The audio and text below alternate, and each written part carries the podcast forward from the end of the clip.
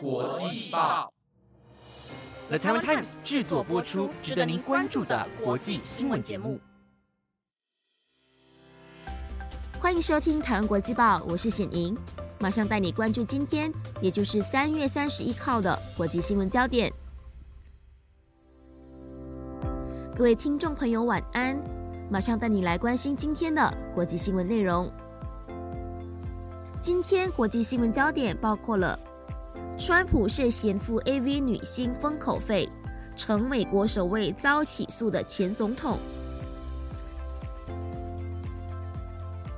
印度寺庙地板坍塌，信徒坠井酿三十五死；不满提高退休年龄，捷克爆发新一波的示威潮。受地震影响，土耳其选民登记投票率低。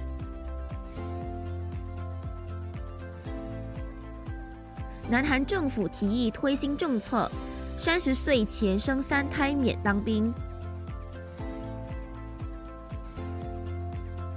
如果你想要了解更多的国际新闻内容，那就跟我一起听下去吧。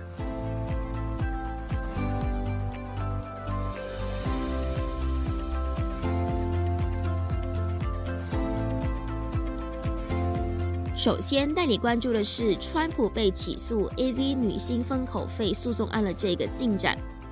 美国前总统川普呢，不断在打官司的这个 AV 女星封口费案，在三月三十号的时候有最新的进展。纽约大陪审团呢决定起诉川普。虽然目前起诉书还没有公开，但是可以非常确定的是，川普会是美国史上第一位面临刑事指控的这个前总统。而这一个 A B 女星封口费案呢，其实是指二零一六年美国总统大选期间，川普团队涉嫌向成人电影女星丹尼尔斯先后支付大概十三万美元，大约是新台币三百九十六万元的封口费，要这个女明星呢不得对外公开她与川普之间在二零零六年的性关系往事。川普和丹尼尔斯的这一个风流故事呢，因为二零一六年大选的时候被炒得沸沸扬扬，但是封口费的这个疑云，则是在二零一八年一月，《华尔街日报》的证据曝光下而掀起的争议。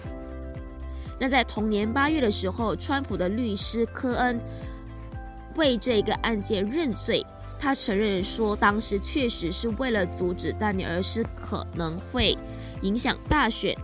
而由他出面，并且动用了竞选团队的资金来作为给丹尼尔斯的封口费。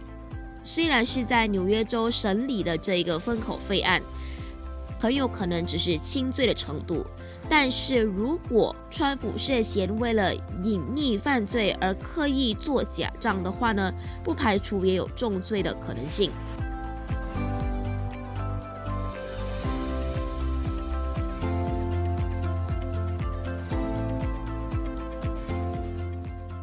接着带你关心的是印度寺庙地板坍塌的消息。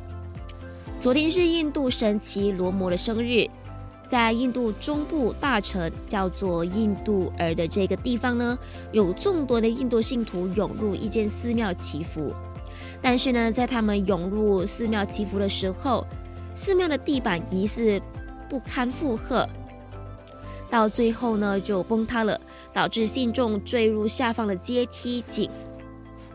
其中包括有许多妇女和儿童。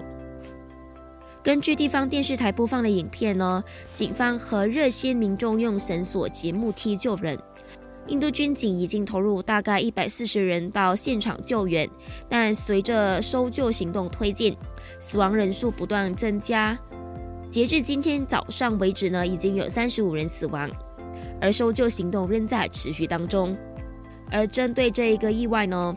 有媒体就有报道，庙方非法在阶梯井上增盖地板，而印度儿当局就说到将会彻查这个事情，如果查出庙方违法的话，将会严办。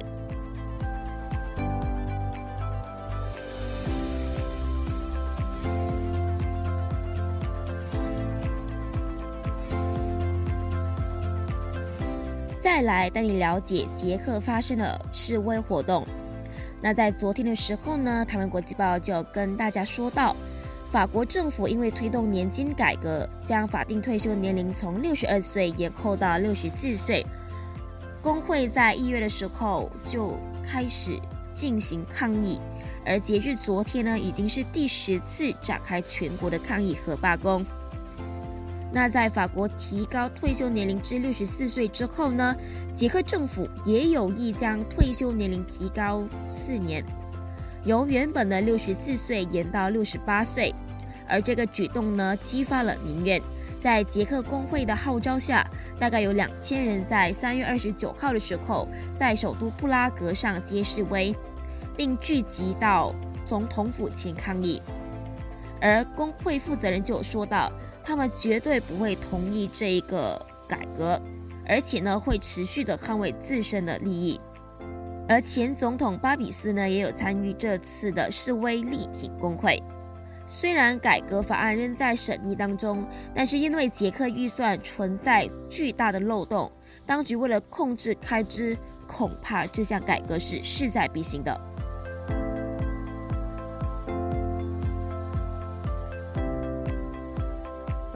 紧接着带你关注的是土耳其大选。土耳其和叙利亚边界在二月初的时候发生强震，而这个强震呢，导致土国东南十一省超过五万人丧命。如今土耳其迎来大选，到时候全国将有大概六千万公民选出总统以及六百名的国会议员。由于二月强震造成土耳其大概有三百万人流离失所。目前只有四十万灾民登记在五月十四号当天进行投票。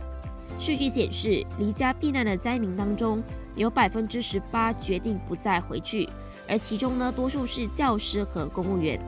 而根据调查指出，灾区预计至少一百万人不会投票，投票率可能会很低。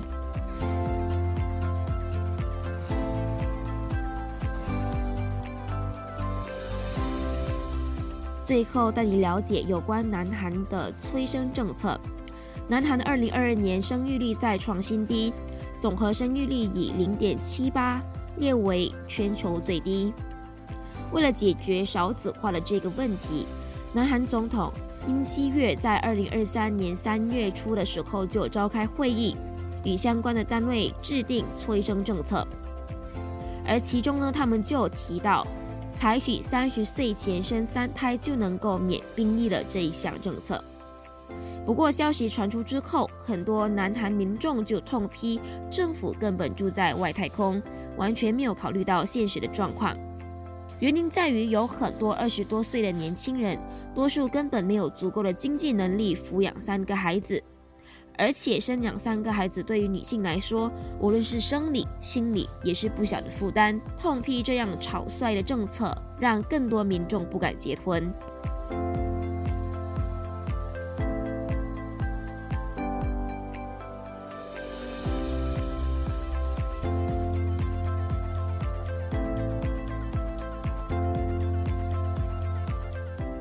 那以上就是今天的台湾国际报。新闻内容是由 The Time Times 制作播出。不知道你对今天的哪一则新闻是更加印象深刻的呢？如果你有任何的想法，都欢迎你在 Apple Podcast 或者 IG 私讯我们哦。感谢你的收听，我是显莹，我们下次再见。